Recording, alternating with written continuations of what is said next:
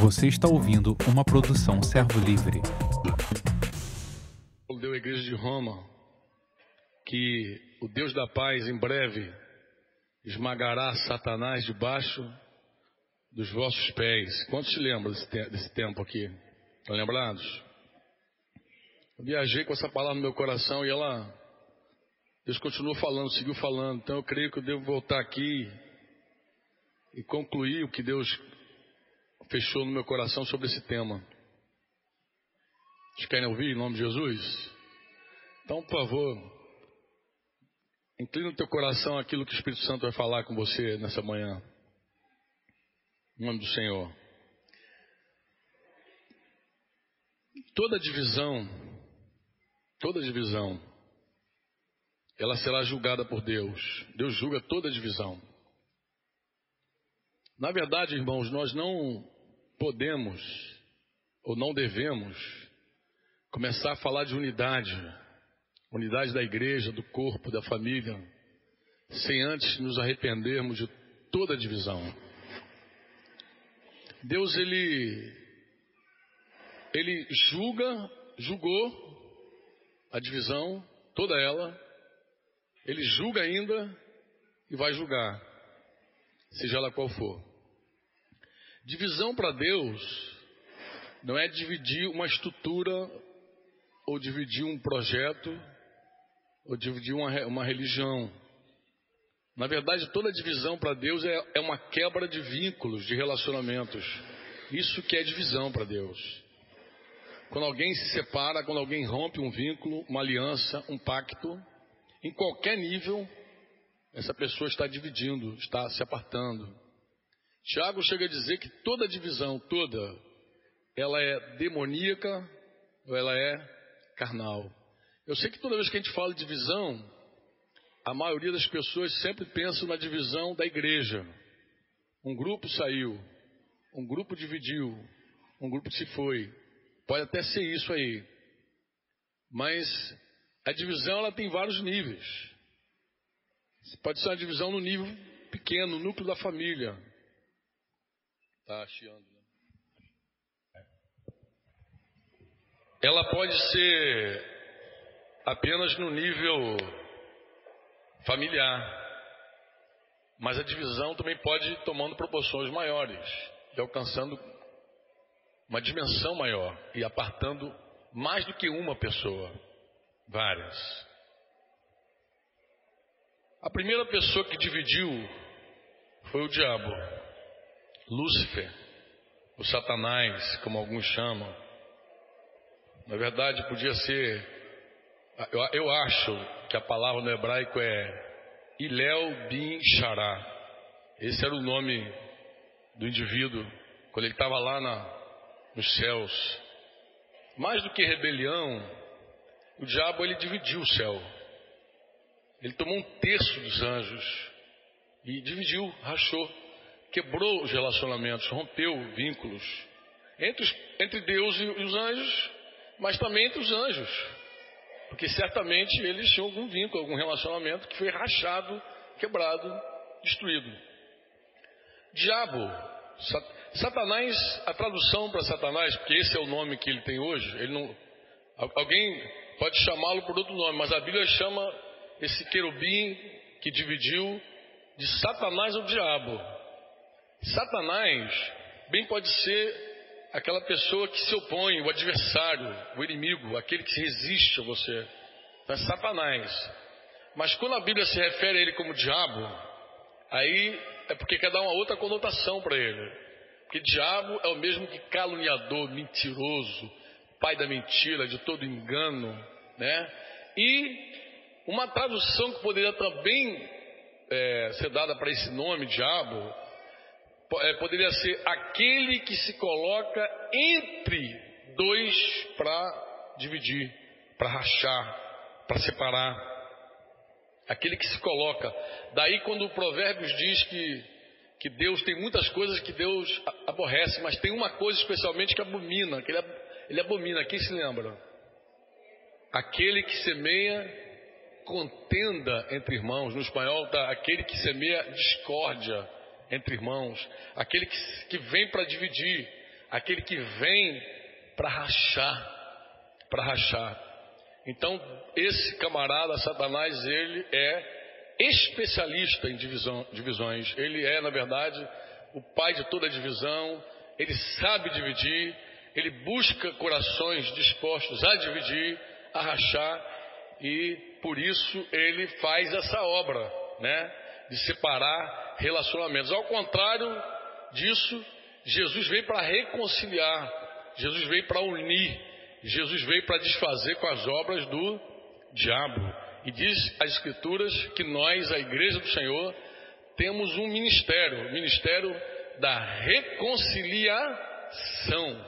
Nós somos chamados para sermos pacificadores, para unir, para juntar pessoas, para restaurar relacionamentos, amém?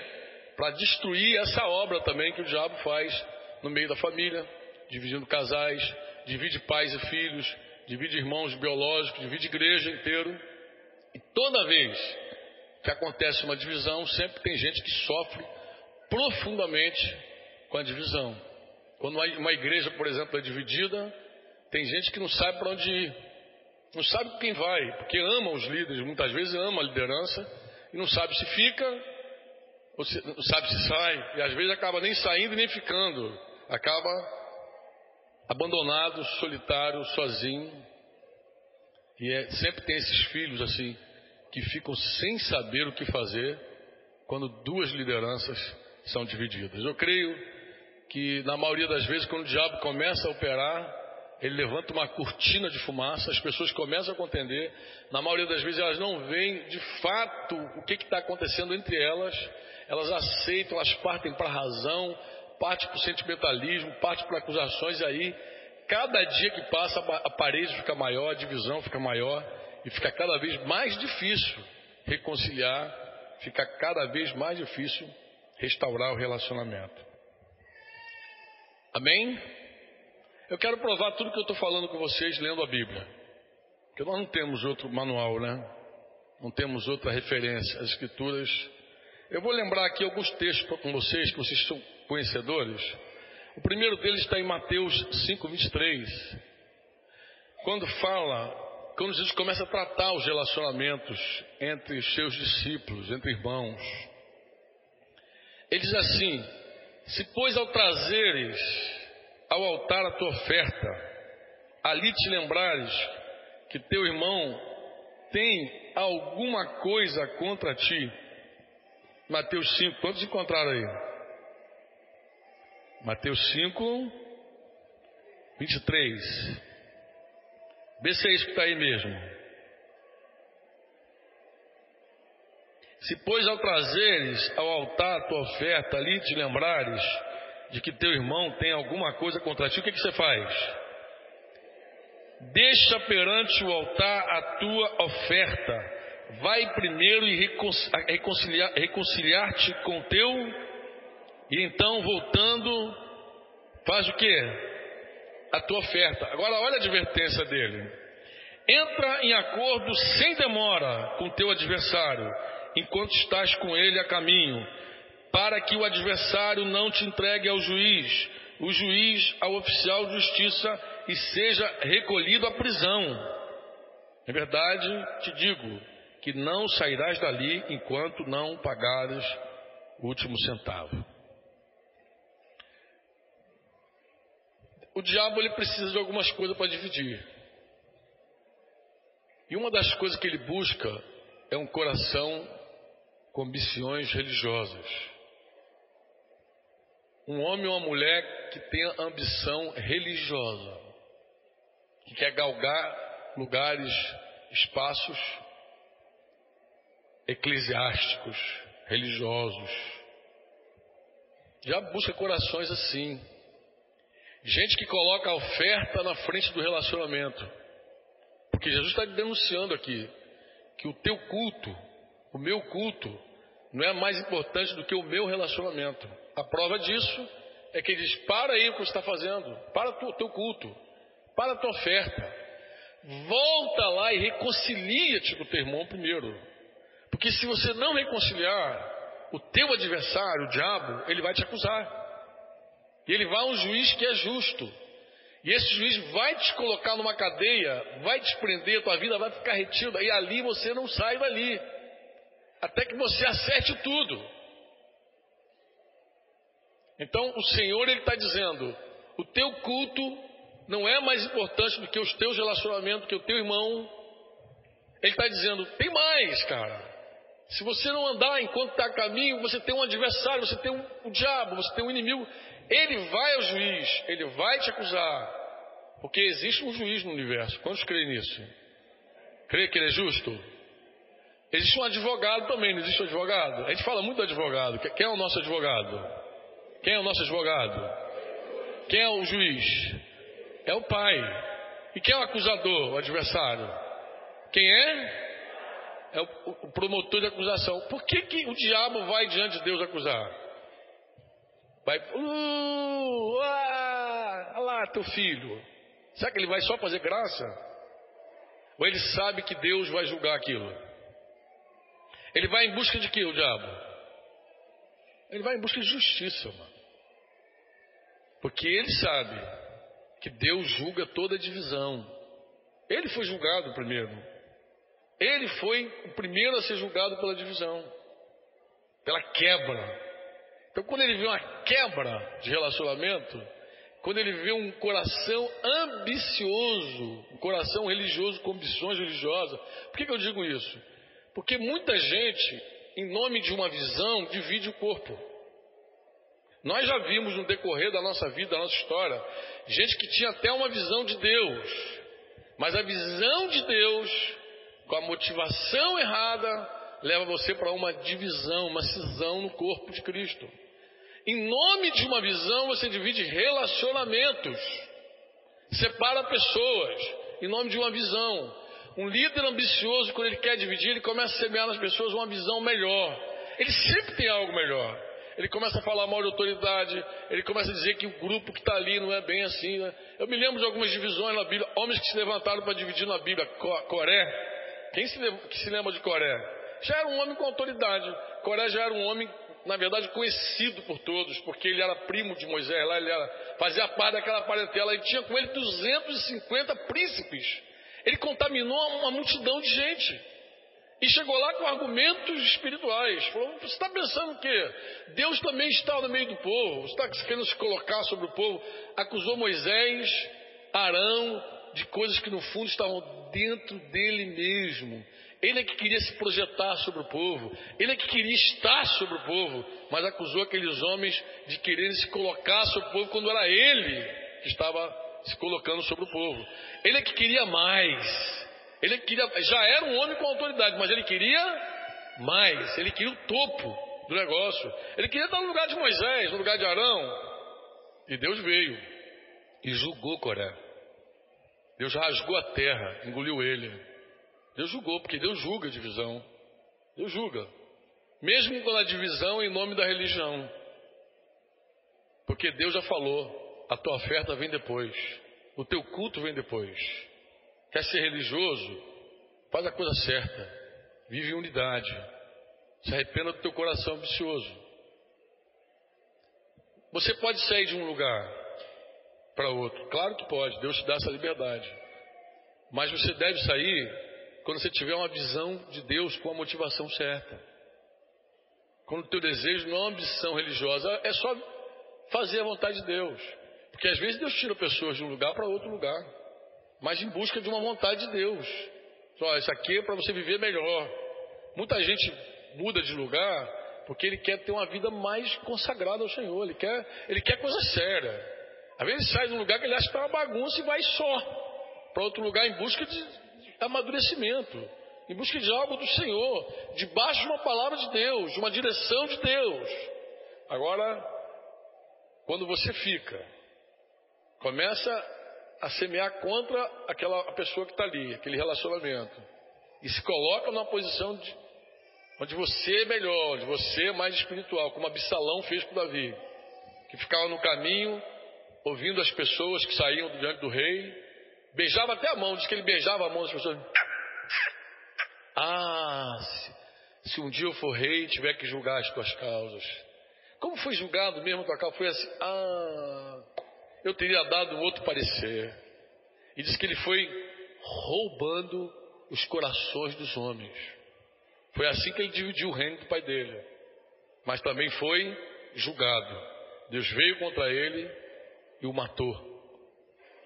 E o matou. Quantos me entendem, digam assim, amém. A segunda vez que Jesus fala de igreja, Mateus 18, 15, ele disse: Teu irmão pecar contra ti, vai arguí-lo entre ti e ele só, e se ele te ouvir, ganhaste teu irmão. Você vê que Jesus não dá nenhuma chance para nós de viver dividido. No primeiro texto de Mateus, ele diz assim: se você for colocar a oferta no altar e lembrar que alguém tem alguma coisa contra você, então ali você magoou alguém, você feriu alguém, voluntariamente ou involuntariamente você magoou, você feriu. E diz: vai lá e reconcilia-te primeiro. Mas agora é o contrário, agora alguém te magoou, alguém te feriu, alguém pecou contra você. E ele não dá trégua. Ele diz: pecou contra você, vai a teu irmão, vai arguí-lo. Entre ti e ele só. Vai. E quando Jesus conclui esse ensino, lá em Mateus 18, é, no finalzinho do verso 35, ele chega a dizer, ele conta aquela parábola, não sei se vocês se lembram, do, do credor incompassivo, aquele homem que tinha uma dívida impagável com o rei, foi perdoado por esse rei, depois encontrou um irmão dele, um conservo dele, que devia uma dívida pagável mas ele não teve paciência com o cara, agarrou no pescoço, falou: Não, você vai me pagar. O rei chama aquele homem de malvado, servo malvado. Eu te perdoei toda essa dívida. Por que, que você não perdoa também? Mas ele, endurecido, o rei diz que fica aborrecido com ele, fica irado e entrega ele aos verdugos, diz uma versão. A outra versão fala atormentadores e a conclusão de Jesus é a seguinte: Mateus 18, 35. Assim também meu Pai Celeste vos fará. Assim também ele fará. Ou seja, assim como aquele rei pegou aquele servo, entregou aquele servo aos atormentadores, aos demônios, aos espíritos lá, assim também meu Pai Celeste vos fará se não é isso que está na tua Bíblia, verso 35. Se do íntimo não perdoardes cada um seu irmão. Isso é um juízo, irmão? Ou não é um juízo? É um juízo ou não é? Quem acha que é juízo? É um juízo, amado. Ele julgou. Julgou o homem que não perdoava do íntimo. Mas você pode dizer para Deus assim: Mas Senhor, foi ele que pecou contra mim. O senhor vai dizer, mas eu te perdoei. E a dívida que eu te perdoei era impagável. O que eu perdoei em você, você não tinha como pagar, diz o Senhor. Mas o que teu irmão fez contra você, você pode perdoar. Eu te perdoei. Você recebeu perdão. Se você recebeu perdão, você pode perdoar. Quantos receberam perdão aqui? Quantos têm essa convicção? Muita gente recebeu perdão, fez assim, né? Quantos receberam perdão? Faz assim, do Senhor. Então todos nós recebemos o depósito para perdoar. Todo mundo aqui tem condição de perdoar. E Deus não tem por inocente o culpado. E Deus não tem o culpado por inocente, tá, irmão? Ele, se ele disser, você tem que perdoar, porque perdão não é sentimento. Perdão não é aquilo que você sente, ah, não estou me sentindo em condições de perdoar. Perdão é mandamento. Ele mandou perdoar. Sede benignos e compassivos, perdoando-vos uns aos outros. Ele não dá trégua. O Senhor não dá trégua. O Senhor não aceita divisão. Ele não aceita, ele julga toda ela. Ele julga, ele não aceita. E o diabo sabe disso. E ele fica trabalhando, trabalhando. Uma outra forma, outra coisa que ele precisa além de um coração ambicioso, um coração religioso ambicioso, ele precisa de uma língua maledicente. Ele precisa de gente que, que, que fale calúnia. Gente que minta, gente que espalhe fofoca, porque é, é, essa é uma outra maneira de você dividir.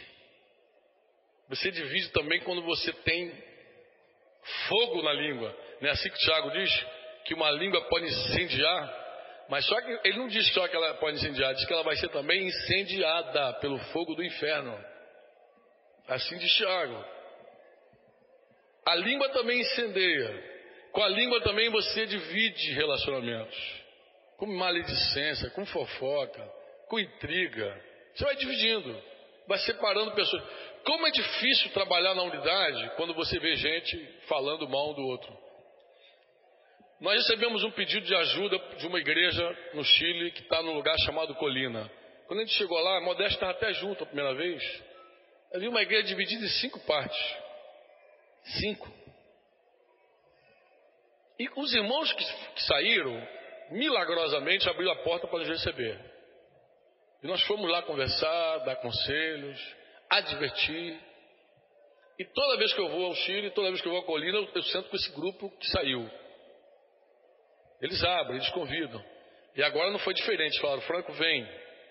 Eu fui lá, sentei com eles e adverti mais uma vez o que eles estavam fazendo, dividindo relacionamentos, irmãos. E essa palavra que eu estou dando para vocês, eu dei para eles, olhando o grupo que saiu. Mas a primeira coisa que Deus me falou para esse grupo foi muito engraçado. Ele falou assim: olha, conversa com todos eles e diz: cessa toda maledicência. Não havendo madeira, lenha, não tem como, não há fogo. E não havendo maledicência, não há contenda. E eu reuni todos eles e falei: olha, para toda a fofoca, para toda a maledicência. Olha, a partir de hoje a gente vai fazer um pacto. É? Ninguém vai falar mais um do outro. E aceitaram. Na verdade, foi a partir desse pacto de não falar mais um grupo do outro, é que a coisa está cada vez mais próxima de um milagre. Eles estão prontos para voltar. Na verdade, uma família de líderes já decidiu, falou assim, eu estou de volta, Franco. Nem como é que eu vou fazer, estou de volta. Mas esse grupo já admitiu, assim, na última conversa, de nós estamos errados. Nós dividimos, nós pecamos, nós precisamos voltar. Então, quando a gente eliminou ali a contenda, a maledicência, foi o primeiro passo para uma reconciliação. E eu falei com eles: ó, vocês estão perto de um milagre que eu nunca vi. Eu nunca vi esse milagre acontecer, mas eu estou perto de ver um milagre. A gente está perto de ver um milagre no Chile. Um grupo que dividiu, fazer o caminho de volta, restaurar tudo da maneira do Senhor. Eu queria que vocês até orassem por isso, por esse milagre. E toda vez que, tem, que eu me sento com esse grupo, eu não durmo a noite seguinte. A última vez, Denise estava comigo, ela testemunha. Eu passei mal o dia inteiro. No dia da reunião que eu marquei com eles, eu passei mal o dia inteiro. Eu não aguentava nem levantar da cama. Eu fui me arrastando. Eles lembram. Pô, você estava muito doente. Eu falei, cara, aquele dia. Tipo... Agora, de novo, sentei com eles num dia, na, na, na, noite que eu sentei com eles, eu não dormi a noite inteira. Toda hora, acordei de hora em hora, a noite inteira. Uma hora parecia que era, era um terremoto lá no Chile, outra hora alguém gritando, outra hora não sei o quê. Eu sei que é o diabo está furioso mas eu sei também que o Senhor tem preparado para ele. Você pode dizer amém ou não? Você quer, quer ver mais sobre esse assunto? Você quer confirmar mais confirmação? Então você abre a tua Bíblia em 1 Coríntios capítulo 11. Vamos ler dois versículos do, do capítulo 11. Que o tema também aqui de Paulo é divisão, relacionamentos quebrados. Verso 29 e 30 do capítulo 11 diz assim: Pois quem come e bebe, sem discernir o corpo, come e bebe juízo para si. Eis a razão, porque há entre vós o que? Muitos o que? Diga fracos, mas o que? Doentes, e não poucos os, os que dormem. O tema aqui é julgamento. Deus julgou a igreja. Porque muita gente comia e bebia sem discernir o corpo, ou seja, você participa de uma ceia de comunhão sem saber o que, que está fazendo. Que o pão que você está comendo é o corpo de Cristo, é o teu irmão. Alguém já participou da ceia assim, ó? Na hora que você come o pão, olha para cá. Aí você come o pão, dá aquela mordidinha. Hum. Aí depois, hum, João. João não quero não, João tô, tô rachado com ele, não quero João. Alguém já cuspiu o pão alguma vez? Você come todo ele? Então, quando você come e não quer o teu irmão, você está comendo e bebendo juízo para você mesmo. Você está comendo enfermidade, fraqueza, em alguns casos, morte. Porque Deus julga toda divisão. Ele não aceita. O texto seguinte, tu vai ver Paulo dizendo: se nós nos julgássemos, nós não seríamos julgados. Se a gente olhasse para a palavra, olhasse para a nossa vida e a palavra nos julgasse, a gente não entraria em juízo, amado. Mas Deus julga. Você quer ter uma confirmação final sobre isso? Abre tua Bíblia em Tiago 5. 5, 9.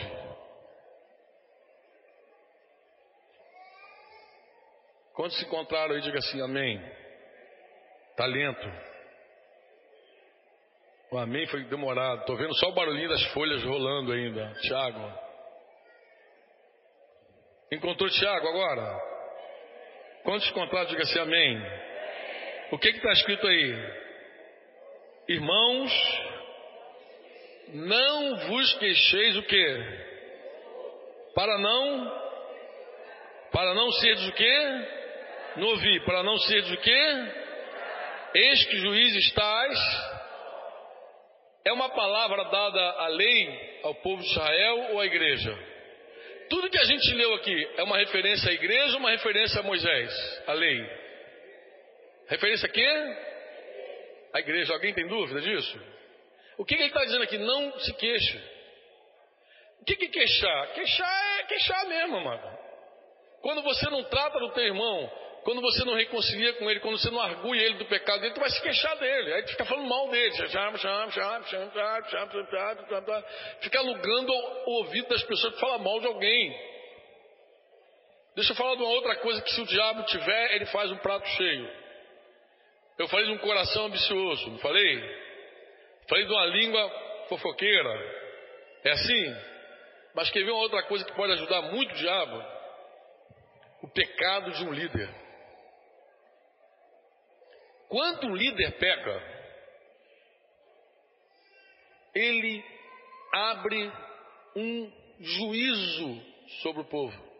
Eu lembro, se não me engano, Levítico que fala que diz que quando o sacerdote ungido peca,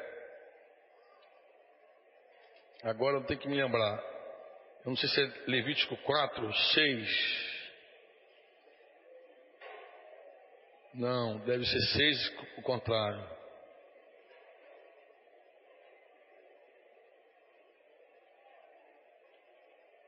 Deve ser capítulo 6.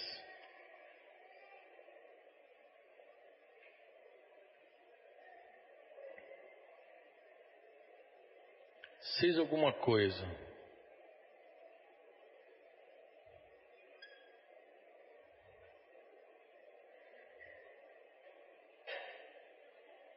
Depois vou achar.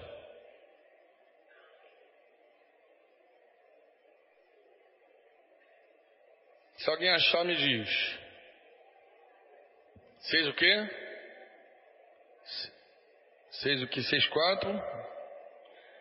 E fala assim, o texto que eu me lembro é assim: quando um, sacerdote ungido pecar, ele trará culpa sobre todo o povo. É o 4 mesmo? Eu achei que era 6. É o 4, 6? 4, 3. Ah, isso mesmo. E se o sacerdote ungido pecar para escândalo do povo. Ah, em português está até melhor. Para escândalo do povo. Quando um líder peca, o povo se escandaliza. O texto espanhol diz assim: quando um líder peca, esse sacerdote diz que ele traz o povo culpado. Essa versão diz, essa mesma versão que está atrás é espanhol, traz uma culpa para o povo. Porque assim, toda vez que uma liderança peca, toda vez que uma autoridade cai, toda vez que tiver alguém que está guiando tiver problema, aí o prato está feito para dividir tudo. Porque, porque entra no meio do povo razões, motivos, culpas, vergonha, desconfiança. Porque você começa a desconfiar da liderança. Mas esse homem foi capaz de fazer isso? Meu Deus. Esse cara foi capaz de fazer um negócio desse. Como é que esse homem fez isso? Esse homem pregava, esse homem ensinava, esse homem tocava, esse homem falava. Então, se for uma mulher também, que pode ser mulher, né? Esse homem fazia assim, fazia assado, fazia assado. Como ele pode, descarado que esse cara é, hipócrita, como ele pode falar e vivendo em pecado? Quando uma liderança peca, irmãos, ele abre o espaço para o diabo entrar. Porque o pecado faz isso. O pecado abre a porta. O diabo já vive caçando buraco para entrar. Ele já vive como um leão, rugindo, fica de redor, ele está doido para entrar. Quando você, um líder principalmente, mete o pé na lama, ele abre essa porta, ele abre essa brecha, esse espaço, para o diabo entrar, e ele literalmente entra. Ele não dá trégua, ele entra. Você duvida que ele entra? Duvida? Deixa eu fazer umas perguntas. Quem é que semeia o joio no meio do trigo? Quem é que semeia o joio? Mateus 13, 39. O inimigo que semeou é o diabo. A é a consumação dos séculos, ceifeiro. Quem é que semeia o joio? Quem semeia o joio é o diabo. Ele é semeador de coisa ruim. Quem é que arranca a semente do reino? Quem é que vai lá e tira a semente do reino fora? Quem é? Lucas 8,12. A que caiu à beira do caminho são os que ouviram, vem a seguir o diabo e arrebata-lhe do coração a palavra. É impressionante que ele tem o poder de tirar dos incautos a palavra que já está no coração do cara. Como é que ele faz isso? Eu não sei, mas ele faz. Tem gente que já está quase crendo, quase crendo, de repente ele vai lá e tira. Quase que eu falei com esse cara, estava quase se convertendo. O que, que houve? Ele tem um poder, ele vai lá e tira. Jesus falou que ele tira. Ele faz, ele tira.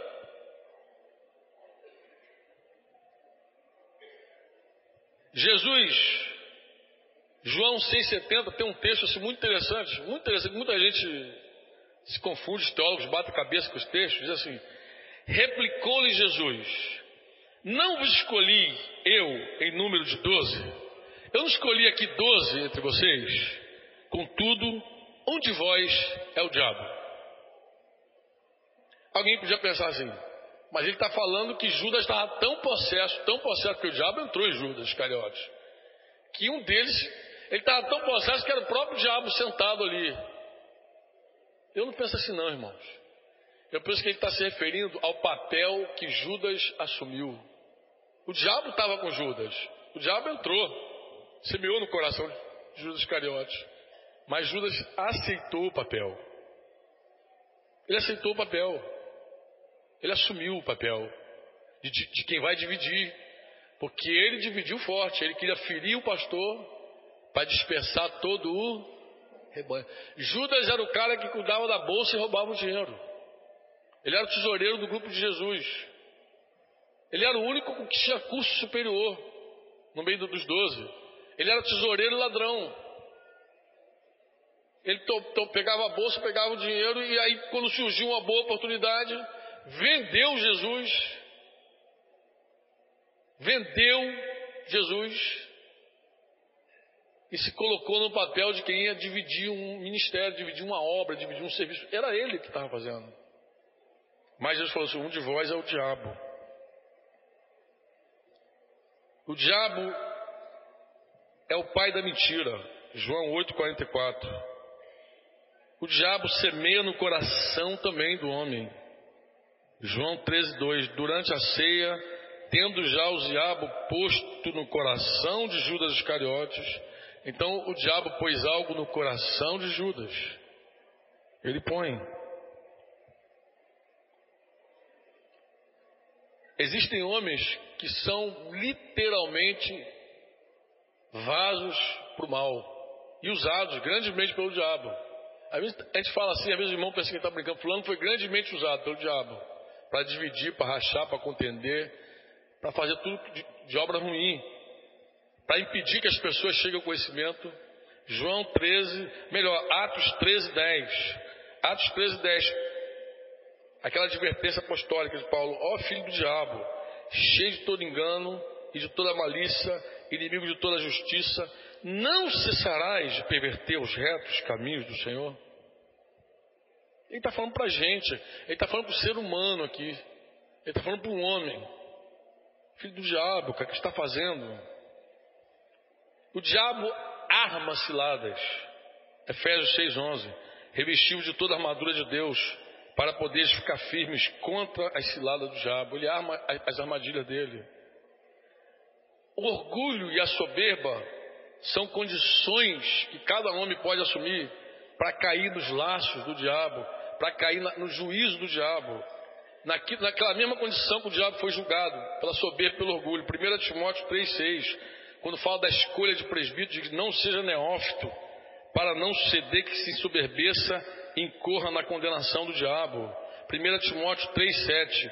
Pelo contrário, é necessário que ele tenha bom testemunho dos de fora, a fim de não cair no opróbrio e no laço do diabo. O diabo tem laço, o diabo tem o opróbrio dele, a vergonha dele.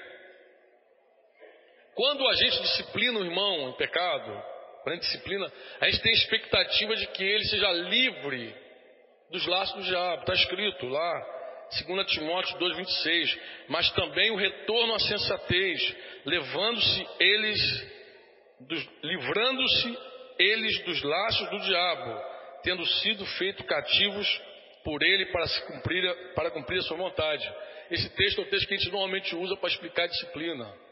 Que a gente tem que disciplinar com mansidão os que se opõem na expectativa de que Deus conceda arrependimento. Não só arrependimento, mas retorno à sensatez, ser livre dos laços do diabo. Quantos podem dizer amém? Aqui tem um ponto interessante, irmão. Porque quando é um indivíduo rebelde, e você alcança, você toca, você trata. É fácil você dizer, é rebelião isso, está rebelde, está dividido.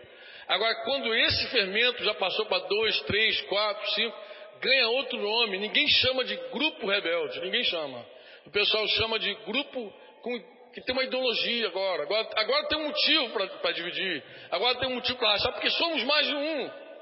Mas os inconformados, agora a gente vai quebrar nossos relacionamentos, porque gente tem uma razão para fazê-lo um motivo para fazer, porque somos mais de um inconformados.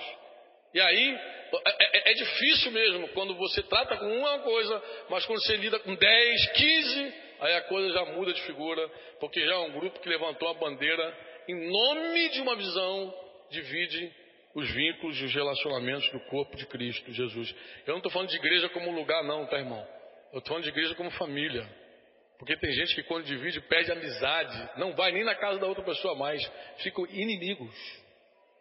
Eram amigos antes. Esses pastores, esses líderes lá de colina que eu falei, eles tiraram férias por 11, 12 anos juntos, de férias, todo ano de férias juntos. Agora, passa pela rua, um não quer olhar para o outro, claro que Deus já, já restaurou isso. Mas no início era assim, chegaram a quase brigar na mão, dentro do supermercado de uma cidade pequena. Imagina o testemunho que não foi isso em favor do, do diabo. Dois líderes brigando na mão, dentro do supermercado, saindo no tapa. Quantos estão entendendo? Diga assim, amém. Diga amém. Nós podemos fazer o diabo fugir de nós. Quantos podem dizer amém? Como é que a gente faz isso? sujeitando a Deus e resistindo ao diabo. Tiago 4, 7. Sujeitai-vos, portanto, a Deus, mas resistiu o diabo e ele. Nós temos até um mandamento apostólico com relação ao diabo.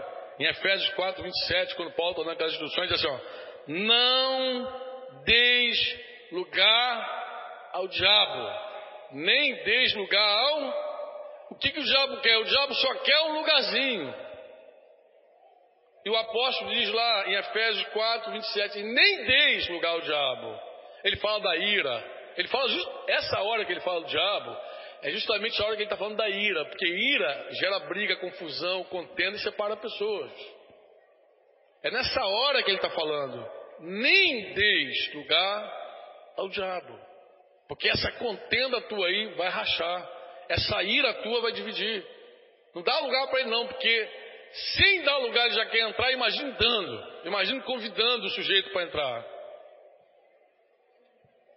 Jesus veio para destruir as obras dele. Quantos podem dizer amém? Atos 10, 38. Como Deus ungiu a Jesus de Nazaré com o Espírito Santo e com poder, o qual andou por toda parte, fazendo bem, curando a todos os oprimidos do diabo, porque Deus era com ele. 1 João 3, 8. Aquele que pratica o pecado procede do diabo, porque o diabo vive pecando desde o princípio. Para isso se manifestou o Filho de Deus. Para quê? Destruir as obras do diabo. Jesus não só veio para destruir as obras do diabo, ele veio para destruir o próprio diabo. E a Bíblia diz que ele fez isso ao morrer na cruz. Hebreus capítulo 2, verso 14, assim: Visto, pois, que os filhos têm participação comum de carne e sangue, destes também ele igualmente participou, para que por sua morte, diga por sua morte, destruísse aquele que tem o poder da morte, a saber, quem é? Quem é? O diabo. Hoje eu tive um sonho de manhã cedo. Acordei com esse sonho, eu vim contando para a Denise no carro. Eu sonhei que eu estava numa reunião, falando em um lugar. Enquanto eu falava, tinha um grupo de gente falando junto.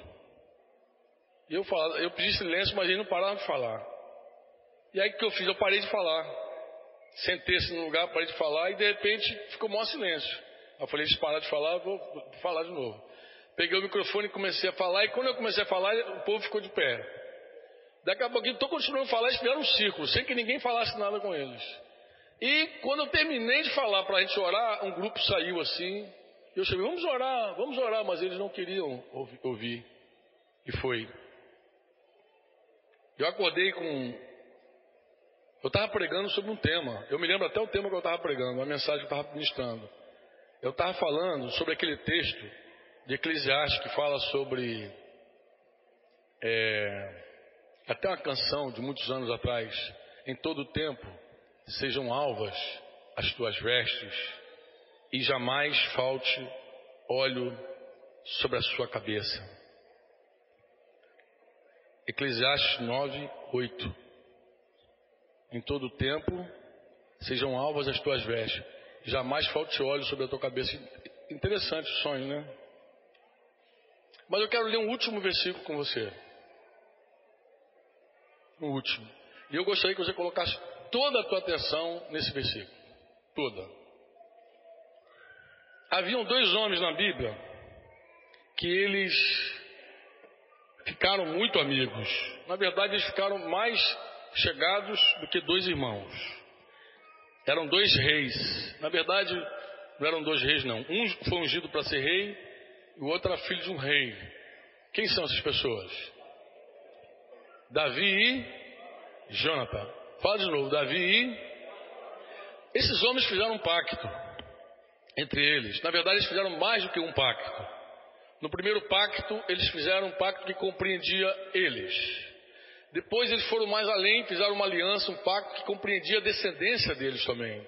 Foi inclusive através desse pacto que Mefibosete, filho de descendente de Jonathan, filho de Jonathan, foi poupado no reino de Davi. Porque Davi tinha um pacto com, com, com Jonathan e guardou Mefibosete. Quantos lembram dessa história? Lembra essa história? Mas esses homens tinham uma compreensão profunda de aliança. Eu tenho clareza disso hoje. Sabia? Por que, que eu estou dizendo isso? Por causa da palavra deles, ao fazer o pacto. Eu queria ler com você o que, que esses homens falaram um para o outro no pacto deles.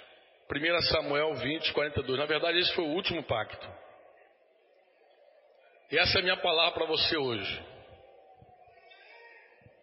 Na verdade, esse versículo resume tudo que eu quero te falar hoje. Tudo. Esse pacto que Jonathan fez com Davi. Disse Jonathan a Davi: Vai-te em paz. porquanto juramos ambos em nome do Senhor, dizendo o quê? Qual era o juramento que tinham? O Senhor seja para sempre entre mim e ti. Entre a minha descendência e a tua. Eu não sei se você já viu o que eu quero dizer. Se o Espírito já te mostrou, mas eu vou seguir falando. O diabo pode estar entre nós, por escolha nossa, por coração errado, por língua perversa, porque alguém nos feriu e quebrou nossa confiança. Mas nós podemos escolher e decidir que Jesus será sempre entre nós, para sempre. Para sempre o Senhor esteja entre nós. Você sabe o que isso significa, irmão? Não são palavras meramente. Eu quero chamar a tua atenção, quero que seus olhos se abram hoje. Não é uma palavra bonita. O Senhor seja para sempre entre eu e a minha esposa. Ô oh, Denise, o Senhor esteja entre nós. Bonito. Mas como isso funciona na prática? Eu vou dizer como funciona na prática. Funciona na prática da seguinte maneira. Não é mais a minha razão, não é mais o meu direito, não é mais o meu sentimento. Agora é o Senhor que está entre nós. É o direito dele, é a verdade dele, é a razão dele, é a autoridade dele. Não é mais o teu direito, não é mais a tua verdade, não, é mais, não são mais os teus sentimentos. Agora, nós estamos constituindo Jesus entre nós. E vai ser o que ele pensa, vai ser o que ele quer, vai ser a vontade dele sobre a nossa vontade, vai ser a autoridade dele sobre a nossa vontade, vai ser o nome dele entre nós.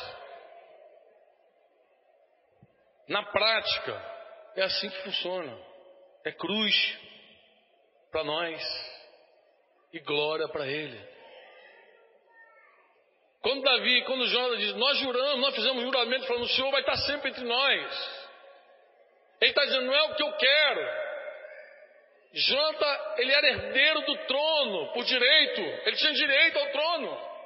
Mas ele sabia que Davi era ungido para ser rei no lugar dele. Ele inclusive disse: quando tu fores levantado rei, eu quero estar do teu lado. Eu quero estar contigo. Porque apesar de ter direito ao trono, ele reconhecia que Davi era ungido para isso. Ele renuncia a isso. Ele diz: Seja o Senhor entre nós. O Senhor esteja para sempre entre nós. Seja Deus entre nós. Seja Jesus entre nós. Porque se Jesus está entre nós, o diabo não pode estar entre nós. Jesus e o diabo não ocupam o mesmo espaço. Jesus falou assim: o príncipe desse mundo vem aí, disse Jesus, mas ele não tem nada em mim. Em Jesus, o diabo não está. Se Jesus está entre nós, nós somos como aquele cordão de três dobras. Tem alguém entre nós. Está estabelecido. Está resolvido. Mas o conflito, há um conflito, Franco. Há um conflito, então vai ser resolvido da maneira dele, não da minha. Vai ser do jeito que ele disse que vai ser, não do meu jeito. Mas nós estamos brigando, então nós vamos fazer paz em nome de Jesus. Porque as soluções vêm dele, não vem nossa. Olha, eu vou falar uma coisa em nome de Jesus, pode ficar gravado no teu coração para gravar em CD. Olha, Virão dias, diz o Senhor, que Ele vai julgar toda a divisão do povo dele. Deus não tolera mais a divisão no nosso meio, amados. E quando eu falo igreja, eu estou falando do corpo de Cristo como um todo, como um todo. Deus não olha placa, Deus não olha rótulo, Deus não olha parede, Deus só vê uma família. Deus não tem divisões, Deus não tem. Está na hora de romper as barreiras, os impedimentos. Está na hora.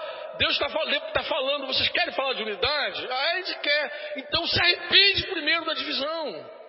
Você não vai ter autoridade para falar da unidade enquanto você está dividido com teu irmão. Que unidade você vai falar? Se você não tem, não, é, não, tá, não tem um irmãozinho lá, que na hora que vai colocar a tua oferta, tu, ai, esse irmão não, Senhor, me poupa dele. Quando você foge dele, você quer ver tudo, até o diabo você quer ver, mas não quer ver teu irmão? Vai falar de unidade aonde? Deus não está brincando, irmãos. Deus não está de brincadeira. Deus é juiz de toda a terra. E Ele vai julgar toda a divisão entre nós. Da menorzinha a maior. E quando eu falo entre nós, eu falo entre nós, porque são casados, mas você é tua irmã. Tua esposa é tua irmã? É tua irmã ou não? Teu esposo é teu irmão? É ou não? Então toda essa palavra que eu falei hoje aqui vale para você que é casado. Vale ou não vale? Vale ou não? Vale! É para você e para tua esposa. Teu, teu filho é teu irmão em Cristo? Ah, é. É! Então vale para você e para teu filho também. É para tua filha, você e tua filha. O teu irmão biológico é teu irmão em Cristo? Então vale para você também e para teu irmão. Vale! Outro dia levaram um pastor lá no presbitério para a gente orar. Estava lá, tá Cláudio, Marcão aqui, Modesto, foi na casa de Modesto. Foi Leandro que levou. O irmão estava enfermo. Eu lembro que Deus nos falou sobre uma contenda entre eles. Ele tinha um problema com a irmã dele, que era irmã em Cristo, irmã biológica. E tinha um problema lá entre eles. Irmãos, com que autoridade a gente vai falar de unidade? Quando a gente aceita fugir de um irmão? Com que autoridade a gente vai falar? Quando em nome de uma visão, sei lá o que, a gente aceita rachar, dividir. Seja Deus verdadeiro, todo homem mentiroso, irmãos.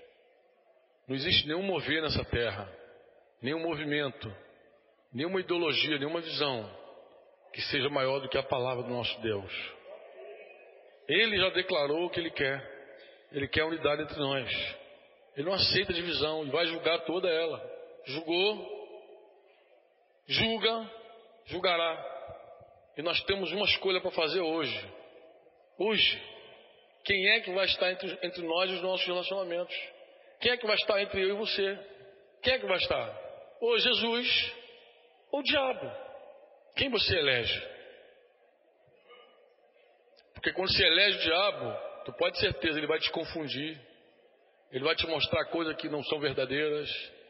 Ele vai levantar muita fofoca, muita desgraça. Ele vai rachar porque ele é bom para isso. Ele divide, há muito tempo que ele divide, usando corações mal motivados, línguas perversas e até usando fatos reais de pecado, de liderança. Ele usa tudo. Mas quando Jesus está entre nós, sobre nós ele ordena o perdão, a reconciliação. Entre nós ele dá um caminho sobremodo excelente chamado amor. Porque Deus é amor. O vínculo da perfeição é o Senhor. Por isso que diz que ele, o amor, é o vínculo da perfeição. Porque se Deus está entre nós e Deus é amor, quem está entre nós? O amor. O amor não racha. Amor não aborta. Amor não divide. Amor não, não rejeita. Amor insere, amor une, amor restaura. O amor, seguindo a verdade em amor, cresçamos em tudo. O amor não é mentiroso. O amor não é aquele cego, amor cego, que olha para você e diz: Não, você é bonitinho. Não, você é feio, você é feio, mas eu te amo, pô. E aí? Ele não engana você. O amor não te engana. O amor não fica tapeando botando cera no negócio, não, ele diz a verdade, mas ele é, sabe que é diferente você dizer uma verdade e não, não rejeitar uma pessoa. Eu falei isso para os líderes que saíram. Eu falei, vocês estão falando do pecado do pastor lá, é verdade. Mas por que vocês não tratam segundo Deus? Que Deus diz assim, você pecou, mas não te rejeita. Jesus fala, você pecou, mas eu te amo, volta para mim, diz o Senhor. O Senhor diz, volta para mim, por que, que tu não trata assim? Porque você não fala da verdade, mas abre o teu coração para ter de volta. Quem está entre nós? Quem você elege entre nós? Então diga, diga para o Senhor assim, Senhor, eu vou te constituir não só na minha vida, mas também nos meus relacionamentos todos, Senhor. Seja o Senhor entre nós. Seja o Senhor entre nós. Você pode ficar de pé um pouco? Vamos orar. Você ouviu uma produção Servo Livre.